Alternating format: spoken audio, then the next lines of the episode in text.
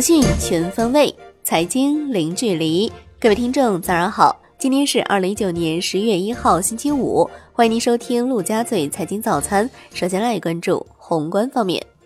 中国共产党第十九届中央委员会第四次全体会议公报发布，全会提出，必须坚持社会主义基本经济制度，充分发挥市场在资源配置中的决定性作用，更好发挥政府作用。全面贯彻新的发展理念，坚持以供给侧结构性改革为主线，加快建设现代化经济体系。要毫不动摇巩固和发展公有制经济，毫不动摇鼓励支持引导非公有制经济发展，坚持按劳分配为主体，多种分配方式并存，加快完善社会主义市场经济体制，完善科技创新体制机制。建设更高水平开放型经济新体制。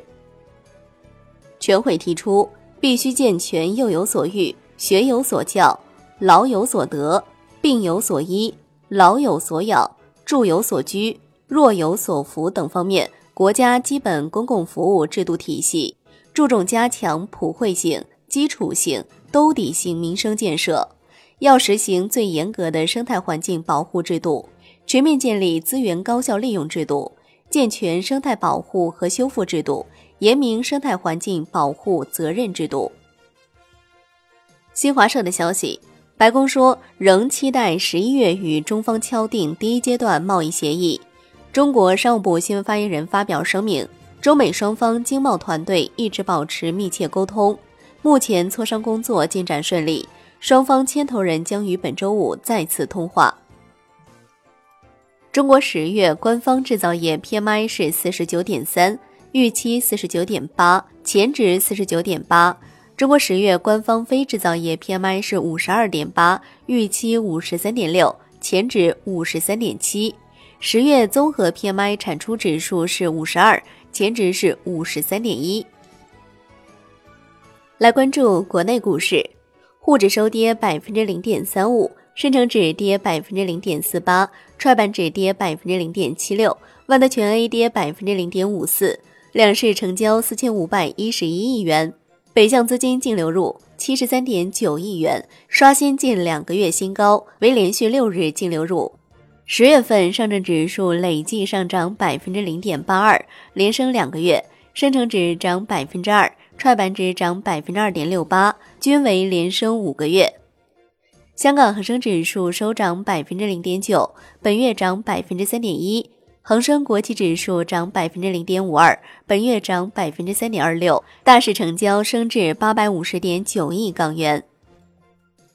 据国际金融报报道，换购 ETF 变相减持套现频现，引起监管注意。某公募人士透露，近期公司已经收到监管指导，ETF 换购将会有一定限制。上交所的消息，前三季度沪市公司合计实现营业收入二十六点六万亿元，净利润二点五五万亿元，同比增长分别是百分之九点一二和百分之八点零六。四十家已经上市科创板公司共计实现营业收入六百九十一点一六亿元，同比增长百分之十四，净利润八十五点八一亿元，同比增长百分之四十。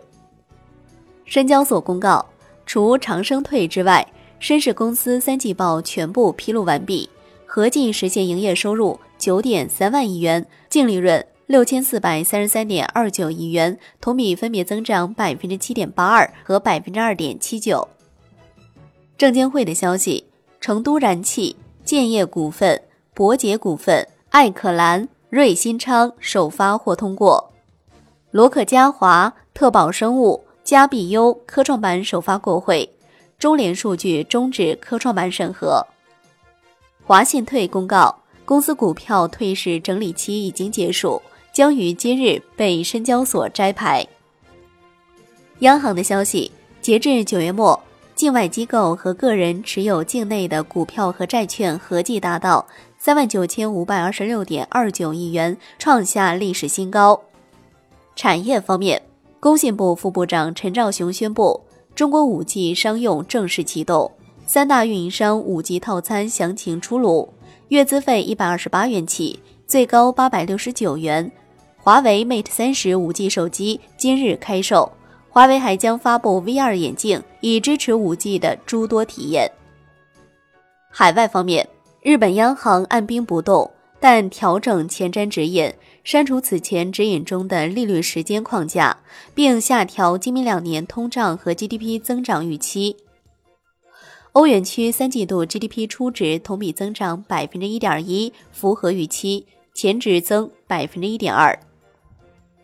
来关注国际股市，美国三大股指集体收跌，截至收盘，道指跌百分之零点五二，标普五百指数跌百分之零点三，纳指跌百分之零点一四。十月份道指涨百分之零点四八，纳指涨百分之三点六六，标普五百指数涨百分之二点零四。美国众院通过弹劾总统调查程序。欧洲三大股指集体收跌。十月份，德国 D X 指数、法国 C C 四零指数均收涨，英国富时一百指数收跌。商品方面，New Max 油期货收跌百分之一点六七，月涨百分之零点一三，结束三月连跌走势。COMEX 黄金期货收涨百分之一点二五，月涨百分之二点八九。COMEX 白银期货收涨百分之一点三三，月涨百分之六点五一。伦敦基本金属收盘全线下跌。国内商品期货夜盘多数下跌，沥青收涨。债券方面，国债期货大幅收涨，十年期主力合约涨百分之零点四四，创四个月最大涨幅。银行间现券收益率下行三个基点左右，银行间市场流动性略有收敛，叠加跨越因素。隔夜回购利率大幅反弹近三十个基点，七天期则波动有限。人民币对美元十六点三十分收盘价报七点零三五零，人民币对美元中间价调升四十九个基点，报七点零五三三。印尼央行将允许印尼盾汇率随市场机制走强。好的，以上就是今天陆家嘴财经早餐的精华内容，感谢您的收听，我是夏天，下期再见喽。